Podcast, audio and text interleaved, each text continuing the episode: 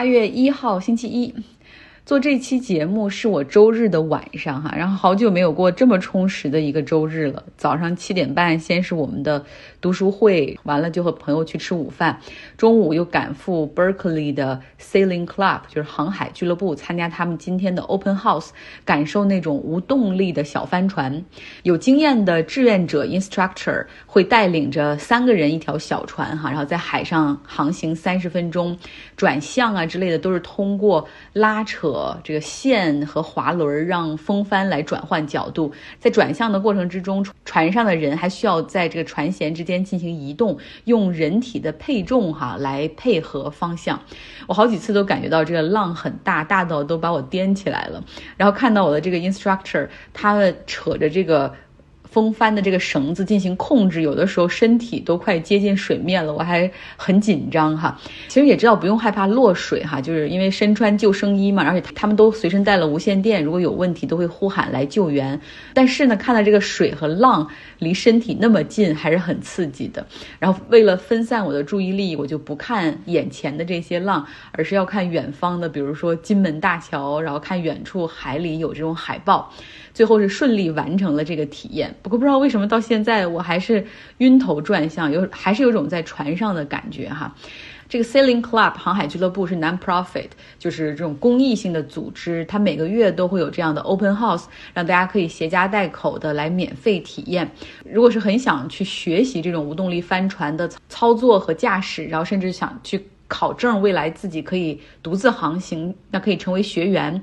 你可能想象不到有多便宜，大概两百美元就可以上三个月的课，然后这三个月是每个周六。啊，你都可以在那儿待上一整天。再之后呢，就是匆匆回家，然后换了衣服，吃口饭，就去旧金山看中国女足的热身赛了。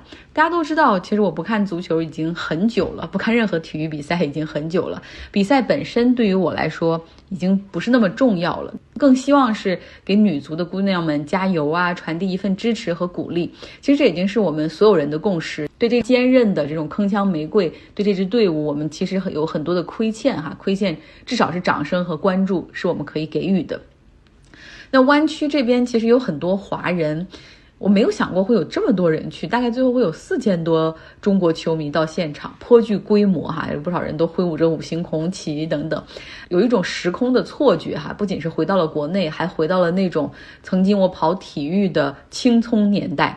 然后我拿着我的小望远镜，到处在赛场上去寻找我可能还认识的工作人员、球员或者记者。结果看来看去，除了做助教的马小旭之外，还没有看到其他人来自那个我熟悉的年年代。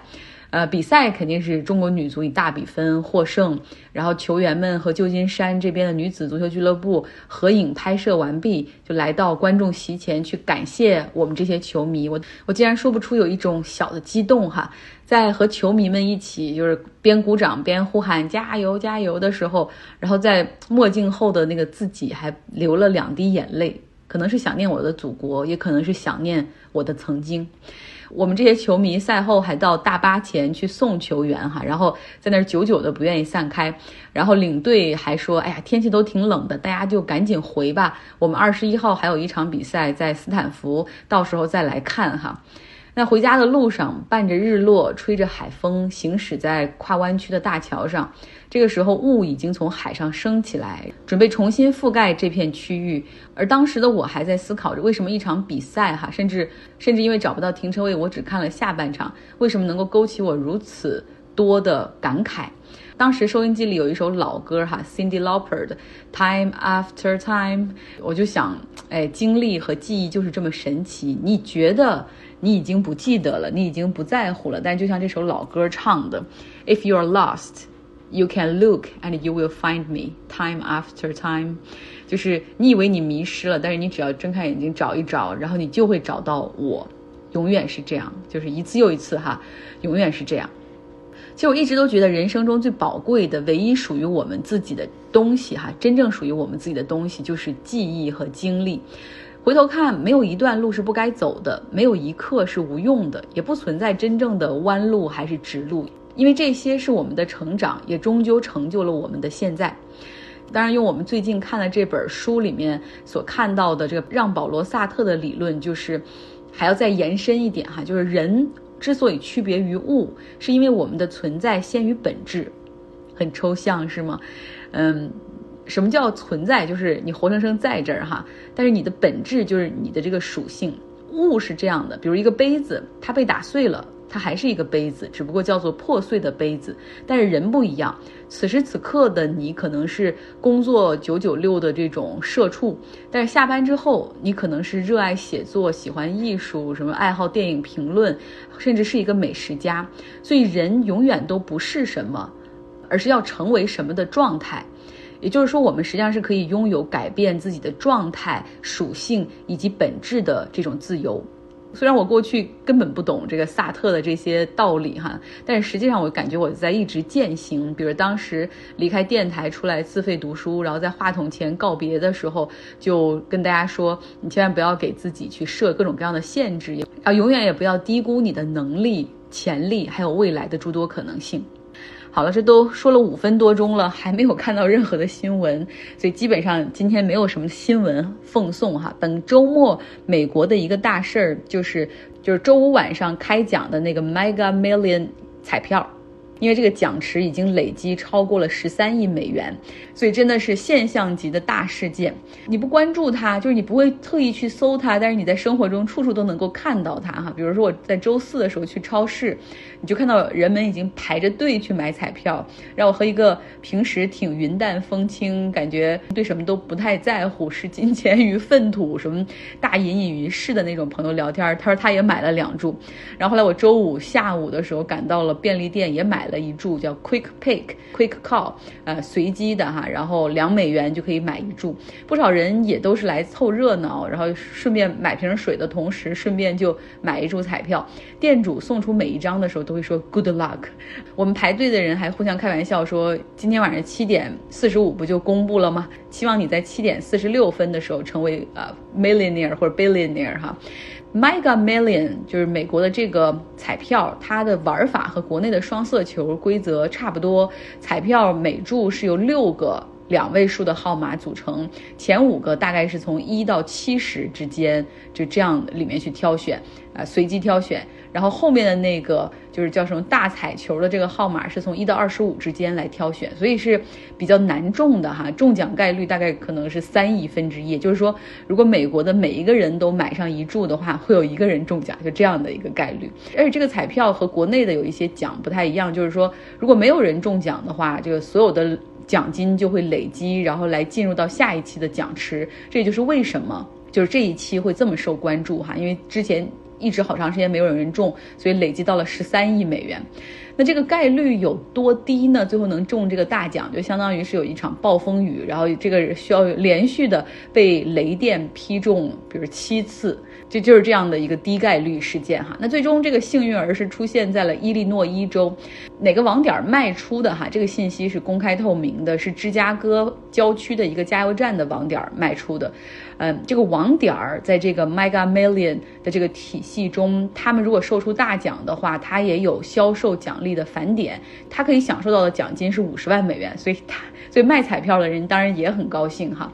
目前这个大奖获得者还没有现身，呃，可能他在考虑究竟是一次性全部兑现，那个可能要交很多税哈，十三亿美元，最后可能到手七点八亿美元左右，呃，或者是分期三十年然后来拿。其实大部分人都觉得可能还是一次性提取更具有吸引力。在美国呢，大部分州法律规定，因为公众是有知情权、监督权，你为了防止作弊哈，然后中奖人的名字是必须要公开的。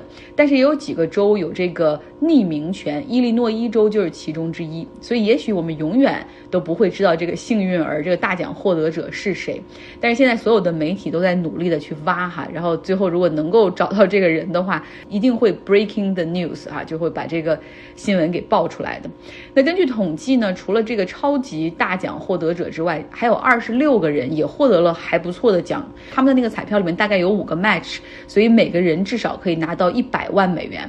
还有三个呢，是因为有这个大彩球中了，所以他们能够赢得二百万美元。这其中有三个出在佛罗里达州，哈，就好像看很多中彩票的人，就是老年人的运气会比较好，哈。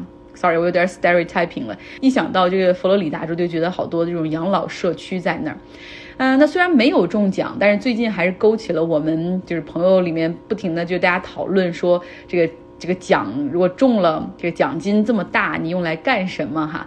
比如七亿美元让你纯消费，就是越快花掉越好。其实最简单的办法就是你想办法去买一个岛哈。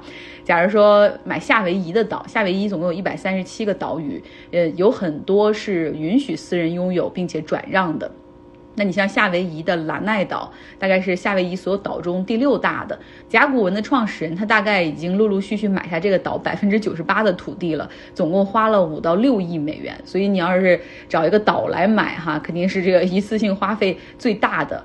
那还有人说可能要全部投入到股市里，现在正好也是一个低点哈，然后就挑巴菲特选股的那些特点，挑现金多的、分红多的，一次性啊多挑一些好公司买入。那，呃，然后另外呢就是做慈善，对吧？很多人会想到说要做慈善，那你是捐给学校还是捐给一些基金会呢？一些 non-profit，然后哪些领域你更希望去帮助？是贫困、饥饿、教育、疾病还是战争？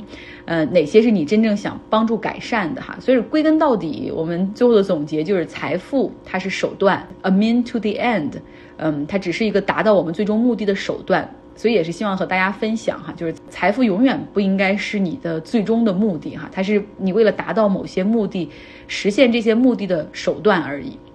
好了，今天的节目就是这样。有有些人可能觉得总能听到我的，有时候背景声会有一些电流的声音哈。你不是幻听，你答对了，因为我因为我坐的地方离冰箱会比较近，所以有的时候它会启动的时候，你就会能听到电流的声音了。好了，今天的节目就是这样，希望你有一个愉快的周一。